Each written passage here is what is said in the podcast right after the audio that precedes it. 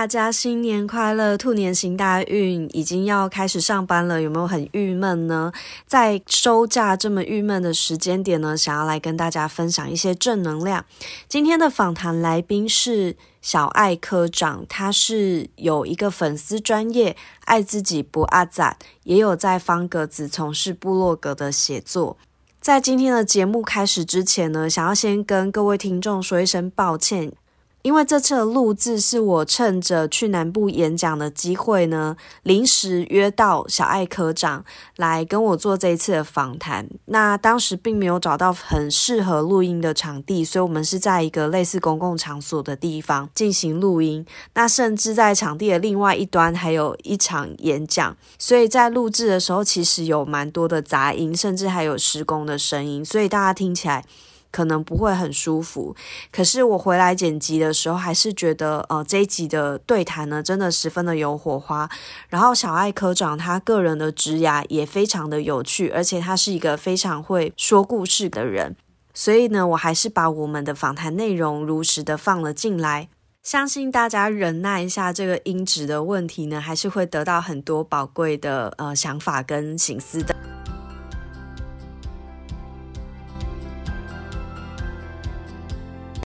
今天想要第一个最好奇的就是说，因为小爱现在，呃，其实已经是公职的主管了。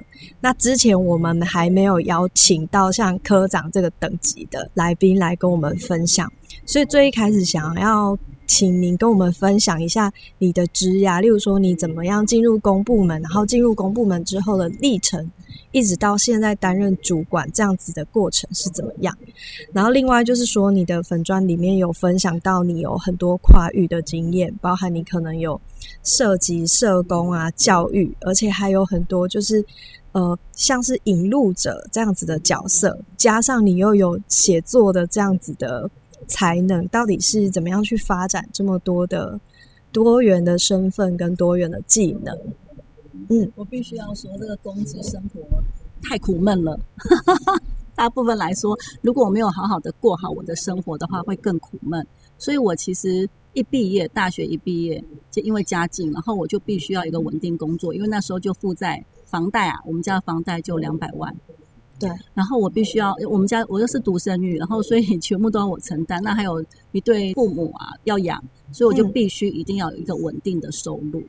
对，所以其实跟我也蛮像的，就是大家都是因为家里面的关系，觉得稳定的薪水很重要，所以那时候就选择考高普考。嗯，我那时候是从约聘人员做起，然后其实我那时候必须要说，就是在克利尔的节目可以讲，就是我那时候其实非常不喜欢当公务员。我也不喜欢公务员，最一开始年轻的时候，对对对，所以我是被迫进入，我要去当约聘人员。那家庭环境的关系，我没有靠山，也没有任何背景，那我必须要靠自己，所以我去报考了约聘人员。那四十个人里面只能取一个，那我就不小心考上了。然后当然家里的人就说：“你都考上，你怎么可以不要去当？”那就是我也很。挣扎，因为我其实真正喜欢的去是想要去当出版社的编辑。对，可是编辑的薪水应该 也就比较低啦，哈，就是比较养不起一个家。那当然就是这样子，就当了九年的，就是我们快速转的话，就是已经秀就过九年了，我就当九年的约聘人员。对，然后。在那中间，我当然就是不想考公职。对，约聘那时候是在类似怎么样的？呃，在我们在社服单位，然后所以工作非常非常多。那不加班是不加班是不正常的，加班是一个正常的工作，而且没有加班费。那个社服是要第一线面对弱势民众的那一种。嗯，我是做社区工作，所以我面对的反而是另外一一一一一些的弱势。为什么是一些弱势？因为我们要。面对社区里面的老人家，我们说的长辈，还有我们的妇女，那这些妇女呢，她可能在家里就是可能是家务工作者，那他们平常没有什么生活娱乐，因你要想想看，在那个我现在已经工作公职 三十年了，三十年，所以呢，那在当时啊那个年代，其实是呃。那那那时候氛围，大家回想一下，那怀旧一下，三十年前啊，通常都是妈妈就是妈妈，她很少有什么娱乐活动。好，那时候也没有像现在有什么 Line 啊，有什么 FB 或者影音，那所以她完全靠的是一个社区社区，然后办理一些社区妇女的活动，让他们可以来参加。就我们我称为社区工作者，我就要去协助他们去办理这些活动，或者说我们有经费上的益助。那当然对，当然在地的社区，它有社区的爱恨情仇。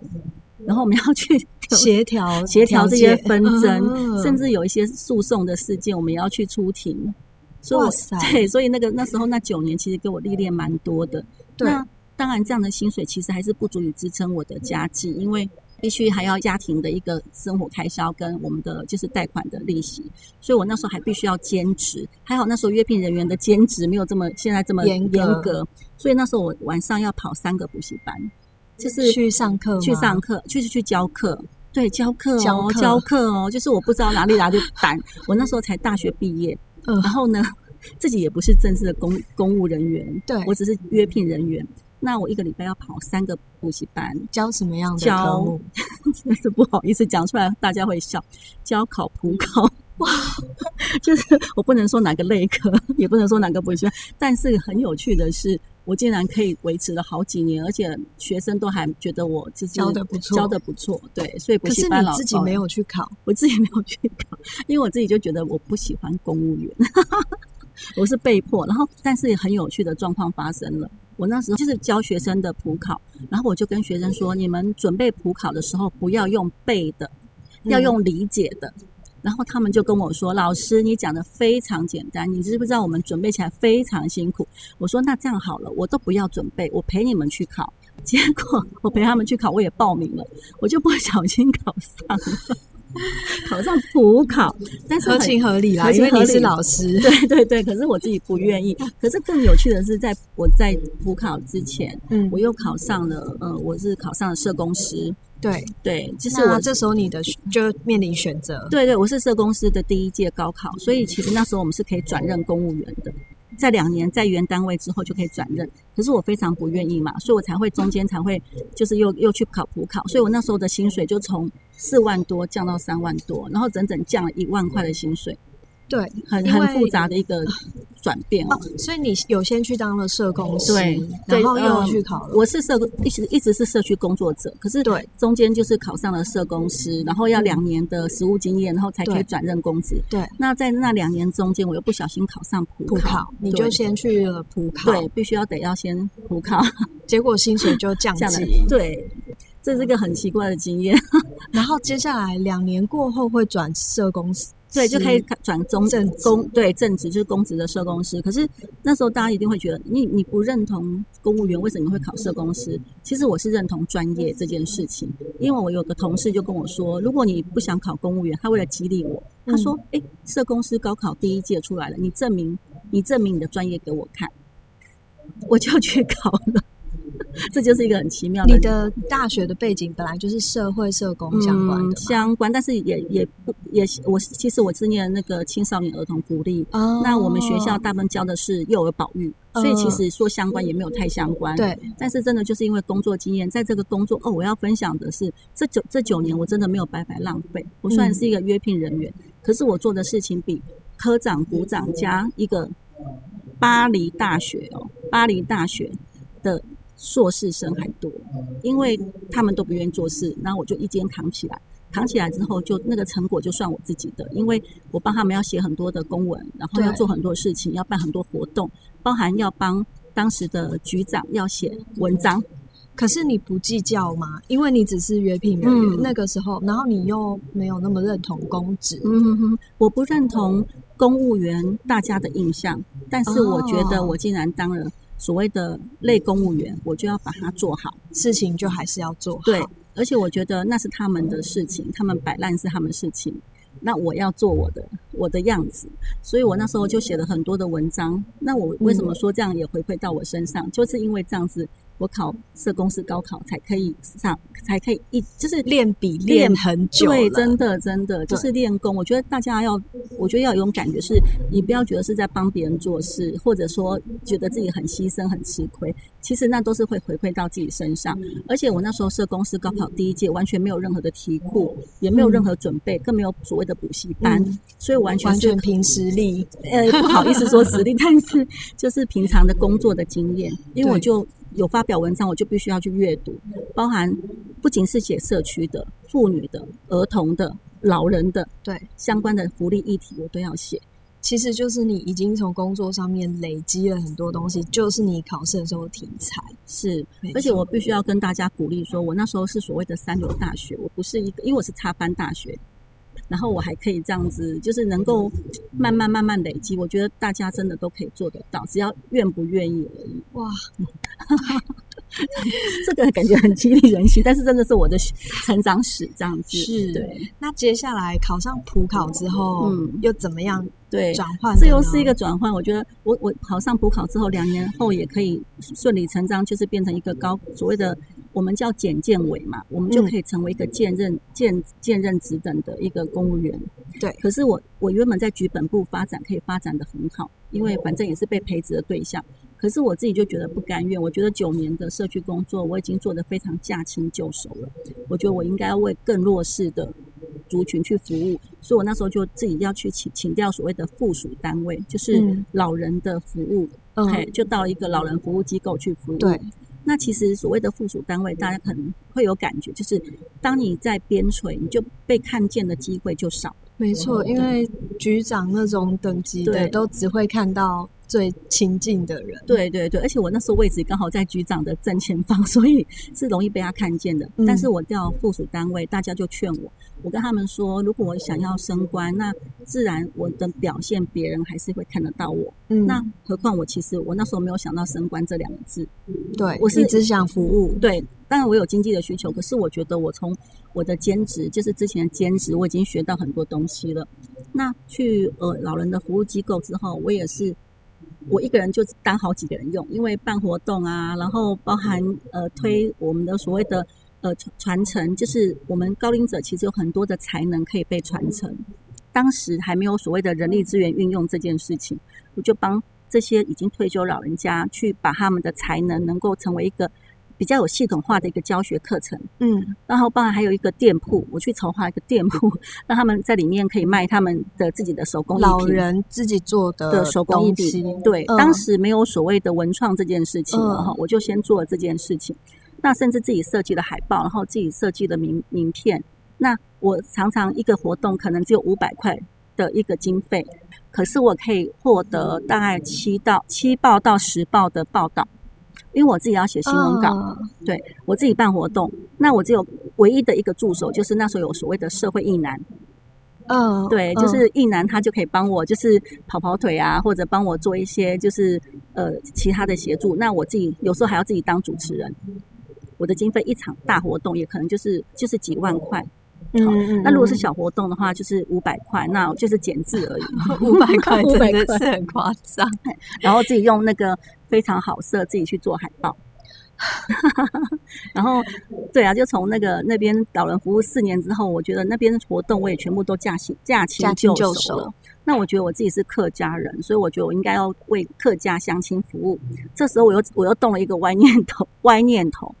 我就想，那时候其实我在长青，就是我们这老人服务机构做的，嗯，应该算是蛮有名气的。那时候的行政院院长跟副总统都有来，对，而且每次都给大红包，给十万块，当然没有我的份啦，但是就是可以给老人家，就是一个服务的一个经费。那后来我觉得说，哎，我要帮客家乡亲服务，我就自动要请调到客委会去服务，但是要降调。又降调，你那要要降掉，要降掉，是呃，已经工作九年加四年，所以已经十三年。那时候已经三十几岁了嘛。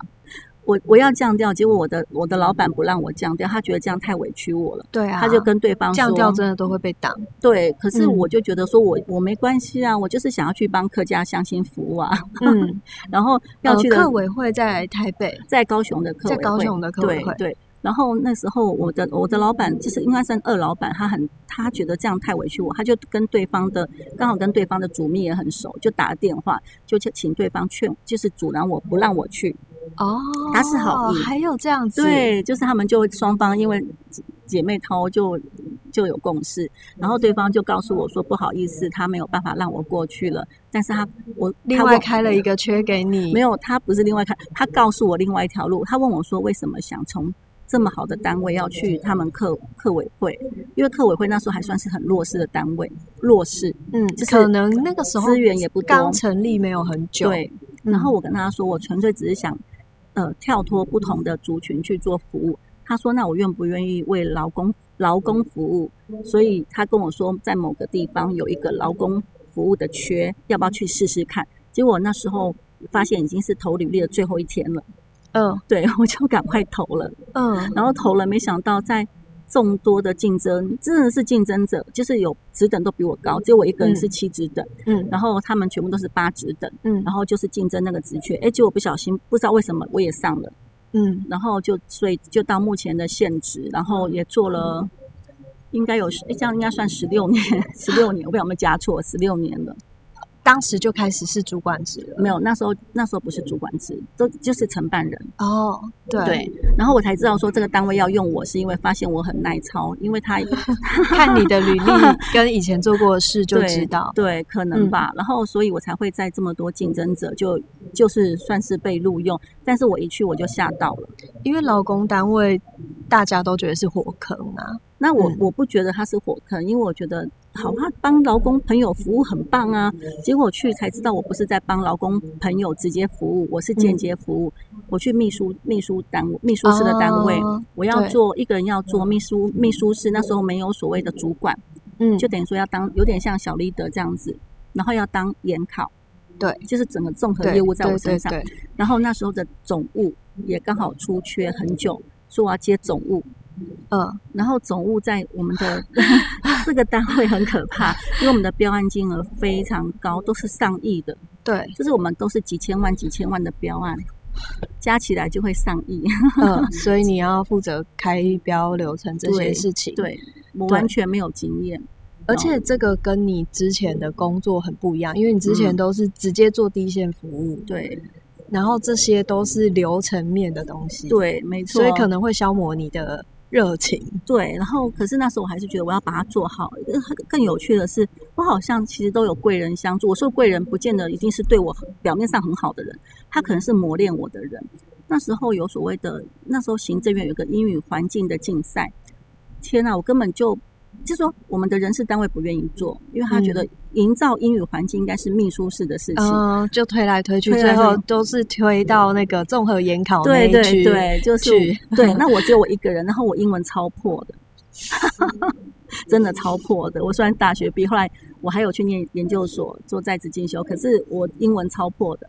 要营造，我就想办法营造啊！我一个人就想办法，然后还好有个工友工友姐姐，就是说我把它印下来之后，她愿意帮我剪，帮我去影印，他只会帮我做这件事情。嗯，那其他我就整个把它包含办办一个小讲座啦，包含办竞赛活动，我都办完了，结果得到全国第一名。哇，我就想说，这到底是怎么回事？其实我也是觉得蛮蛮奇妙。包含我那时候在老人服务机构的时候，我也莫名其妙得了，就是呃模范公务员。那时候你怎么会都说莫名其妙？就是你嗯太谦虚，不是不不是，因为那时候的模范公务员都是主管级才会得。呃，大部分对是，对，然后我不知道为什么可以何德何能，就是被推举出来当模范公务员，而且也选也也也上榜了。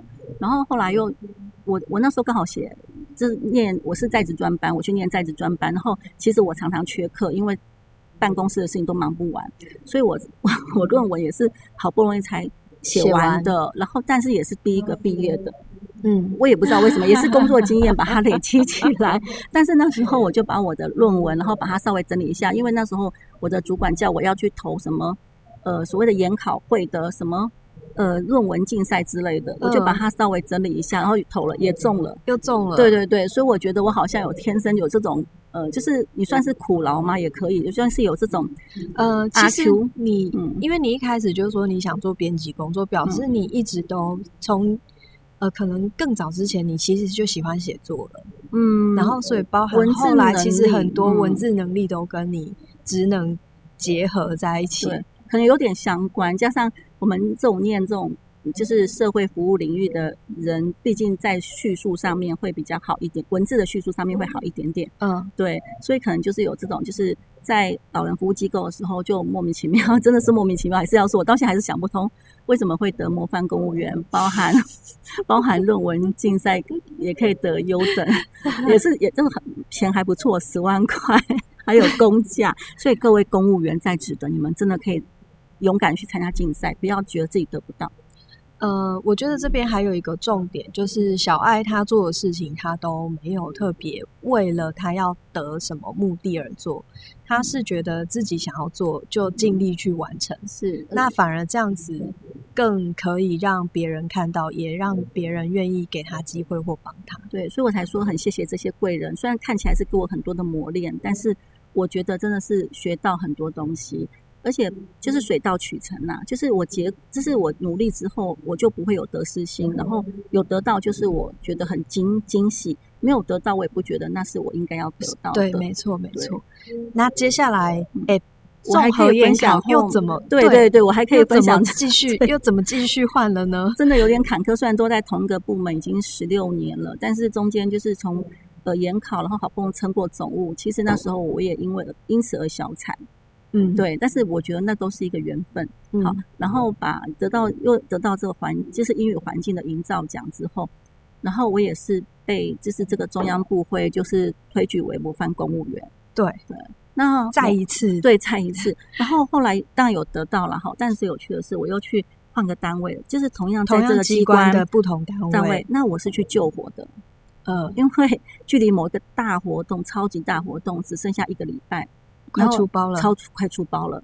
然后我我的长官叫我要去接那个科长的时候，我想说他怎么这么赏识我？结果我后来才知道，其实也不是，是他要去叫我去救火。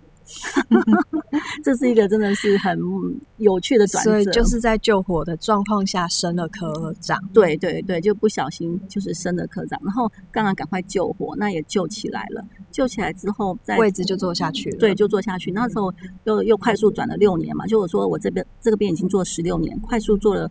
六年，六年之后，我又自己觉得，哎，我应该要尝试不同的工作。我又跟我的主管主动提说，我要，我想要做业务的轮调。嗯嗯嗯。那时候其实很少人，大家可能知道，公务员很不喜欢，因为要多学习。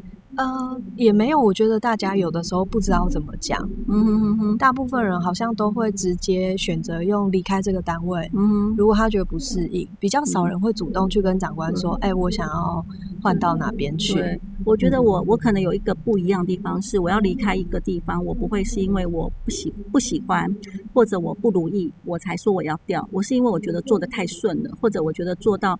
已经觉得我已经 学到东西了，那我就说我要差不多了，对我要请掉，然后所以就到现职已经十年了，这十年也蛮蛮坎坷的，因为有很多的组织内其实有很多的变动，包含有很多的人员，尤其大家可能知道现在公部门正式人员其实不多，对，很多都是所谓的约聘雇或者所谓的承揽或者以前有派遣的人力，那其实这些人员其实有时候是不好管理。管理跟培育的，我都把人当做人才。可是现在的，必须要说，现在的比较年轻的一辈，工作价值观会比较不一样。然后他们就是有时候会不把你给他们的一个培育当做培育，他们会觉得是一个责难。哦，我大概懂那个感觉。对，这个就是我不知道怎么办，这好像是一个沟通的落差。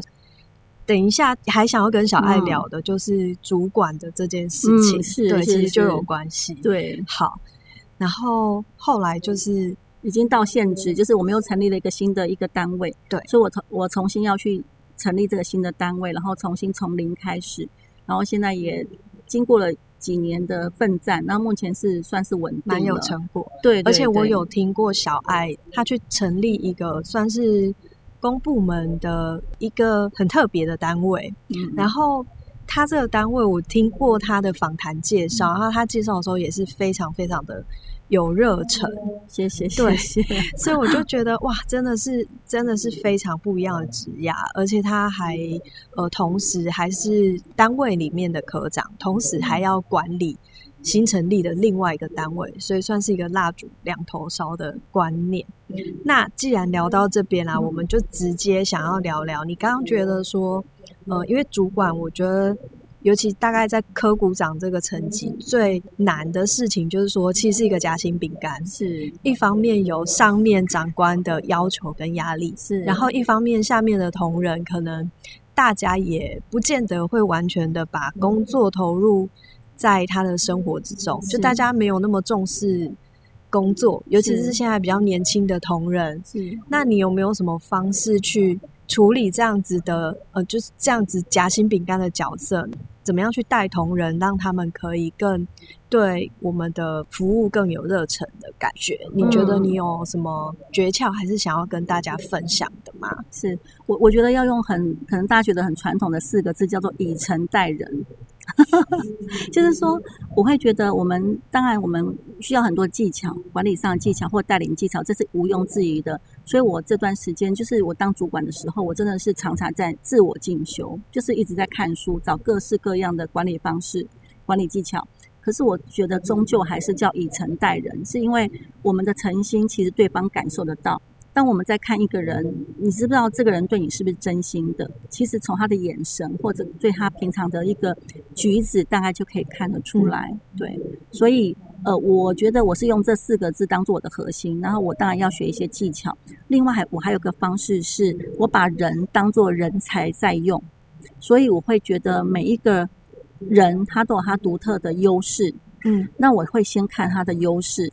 那我必须要说，我现在还做的不好，是因为。我有时候太严格了，太严格的意思就是说，我的标准可能有点高。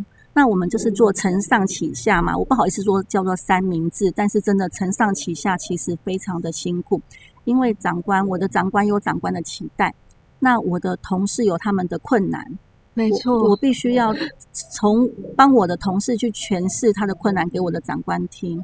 那我的长官让他们理解，可是说说实在的，长官当然有他的角度跟高度，那我就要想办法把他们的角度跟高度再转给同仁听然后把它接地气一点。但甚至有时候长官对某个同仁有个批评的时候，我要把它转换成激励的力量，就是让他说：“哎，呃，某某长官他觉得你在这个部分呢还有很多的潜力可以发挥，你要不要再试试看？”然后我们可以来讨论看看，对对，就是用这种方式。其实长官是直接骂他说这个东西他根本不会。那你会觉得说同仁的不满你会怎么样？会遇到吗？同仁会啊，一定会啊。会怎么样去化解跟处理？其实我原本很介意这件事情。嗯，我因为我对我虽然我的管理幅度蛮大的，我有四十几位同仁，非常大，非常大，非常大。但是我没有办法每一个人都去面对面的时候，我都透过我的就是我下一级的部署，嗯，去告诉他们说，你帮我去转达什么样的好意或善意。然后甚至甚至让我就是有点像手把手去带他，有点像师徒制。但是我发现师徒制有时候会歪掉，就是说我们传达给他的时候，有时候对方的中间那个人接话的时候，他有用不一样的方式再下去处理，对，或者他误误解了，嗯，或者他解释出来的东西，对方又误会了。所以这中间难免会有一些误解，都难免的。因为人跟人就是最复杂的关系，就是人际关系嘛，嗯，也是一门很重要的课题。所以我后来我本来会有点，有时候会有点难过，就是说，哎，有些同仁好像感觉误会了我们的意思。但是后来我想想也没有关系，这对彼此都是一个学习。如果他愿意学习，他就会来主动来问，或者来去厘清。如果他不愿意学习，那我也只能就我看到的部分，我尽量我弄手写的。我会写卡片给同仁，你会手写卡片给同仁，然后会会除了赖之外，然后 email 之外，我还会手写卡片，然后甚至我觉得这个同仁感觉有什么状况的时候，我就会用一张小卡帮他打气。哇塞，就是尽量做。当然，也许我的长官不觉得我要花这么多时间在同仁身上，对可是我觉得这是必须的。那长久以后，他们可能会觉得我很从很严格。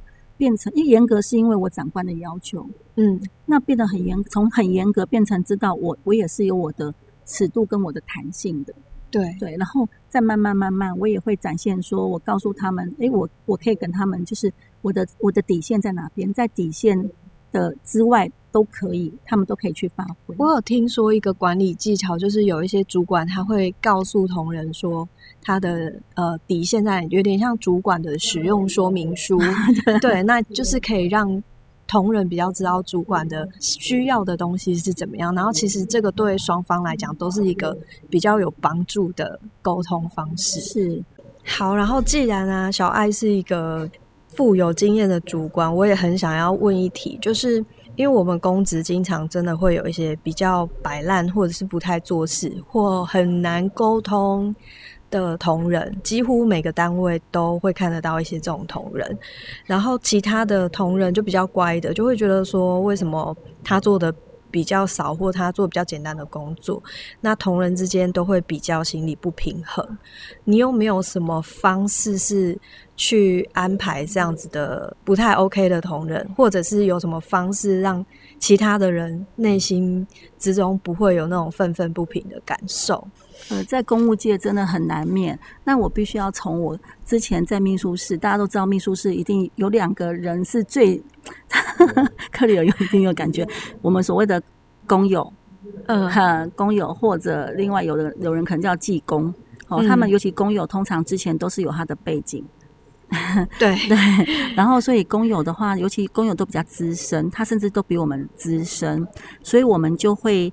动不了他们。呃，对，然后我也不想要去斗，我我就是跟他们和平共处，但是他们一定会来，譬如说 A 呀、说 B 怎么样，然后 B 说 C 怎么样，C 又来跟我说 A 怎么样，啊，有这个，这个有，对，那甚至其实 A、B、C 都是摆烂的，嗯，对。那我的方式是刚开始我那时候还其实还涉世未深，但是我还是听他们讲，但是我要我要想办法把它做一个所谓的呃界限。就是我绝对不要参与他们的纷争，嗯。然后我也不要在 A 面前就说 B 不对，或者 B 就就跟 B 说对呀、对呀、c 不对，千万不要。但是我要让 A 觉得说我有在听他讲话，对。嗯。然后我听了之后呢，我就会跟 B 说，那个你 A 有很感谢你说你上次有帮他什么忙，你要编造呃没有我我会找从中间找到一点点蛛丝马迹，哦。对，然后如果真的找不到，我也不会去做这个传话，就是不好的传话，而是会跟 A 说：“我知道了，我觉得你好棒，你可以这样子包容这样的状况，你真的人很好。”那我可能会跟 B 说：“啊，你对 C 呀、我看到你对 C 帮了什么忙，我也看到了，你真的好棒。所以就是帮他们做转化。对”对，可是这样子，他们工作的状况会改善吗？还是他们的纷争会减少？嗯，他们的纷争也许不会减少，但是至少不会扩大，其他就让时间来解决。那另外，当然所谓摆烂状况可能也不是很理想。那但是因为有跟他激励，我说我看到你什么样的努力，我觉得你好棒，他就会做多做一点点。那我再鼓励他说：“哇，你这个又做得更棒了。”那就又多了一些些这样。我觉得这个最最难，因为我之前我自己其实也当过几年的主管，然后我觉得最难最难的时候就是这个同仁其实大部分的状况都不太 OK。是虽然知道当主管要用鼓励的方式给同仁，可是有的同仁我就会觉得，我还要称赞他吗？对，要怎么样找出这个点？嗯，呃，这么说好了，我们叫分级分类管理，就是说，如果觉得他还有一点点愿意，然后我们就会这样鼓励他；如果他真的不愿意，已经到摆烂到已经影响到整个组织的氛围，我就必须要做处理了。但是大家切记。不管是正式还是我们的承揽或派遣人员，在处理之前一定要很小心。第一个基本是一定要面谈，而且我会把它写成逐字稿。嗯对，逐字稿之后让他看看过之后签名，嗯，签完名之后，明确的列出几个他要改善的部分，给他期限。譬如说，假设两周或者两个月，我通常都会给到三个月，嗯已经算很宽容了。好，那但是你不能把三个月当做一个 deadline，你要先中间设一个停损点，就是一个月是什么什么样的改变幅度，第二个月是什么改变幅度，第三个月什么改变幅度。你帮他定出来这个目标，那但是是跟他讨论，他自己先让他自己先讲。如果他不愿意讲，我就讲给他听。问他这样可不可以，而且我会经过他同意之后录音，我会当着他的面录音说，以下我们的谈话我们要录音，你可以接受吗？然后我也会找一个同仁在旁边，就是打逐字稿。嗯嗯，那刚刚摘录出来的改善的重点，就会叫他改善。那一个月之后再面谈一次，第二个月再面谈一次。我觉得有勇气去做这件事情，主管真的是。很棒的主管，录完这一集会不会大家都想要问小爱在哪一个 机关上班，想要调去当你的员工？我我不知道能不能，我我不知道大家愿不愿意过来，因为我真的要求比较严格。但是我觉得从我这边出去的同仁都非常优秀。其实我觉得很多时候同仁并不是讨厌严格的主管，但是反而。主管该处理的事情不处理，会是同仁比较常觉得不高兴的地方。是对，感谢大家对施工噪音的包容。今天这集小爱跟我们分享到他个人三十年来的职涯，还有当上主管之后面对同仁的各种技巧。相信这一集呢，不管是对于年轻啊，或者是中生代的公务员，都会有一些新的醒思跟思考。下一集我们会继续请小爱分享她对于工作还有生活的平衡，以及她对退休生活的想象哦。我们下次再见，拜拜。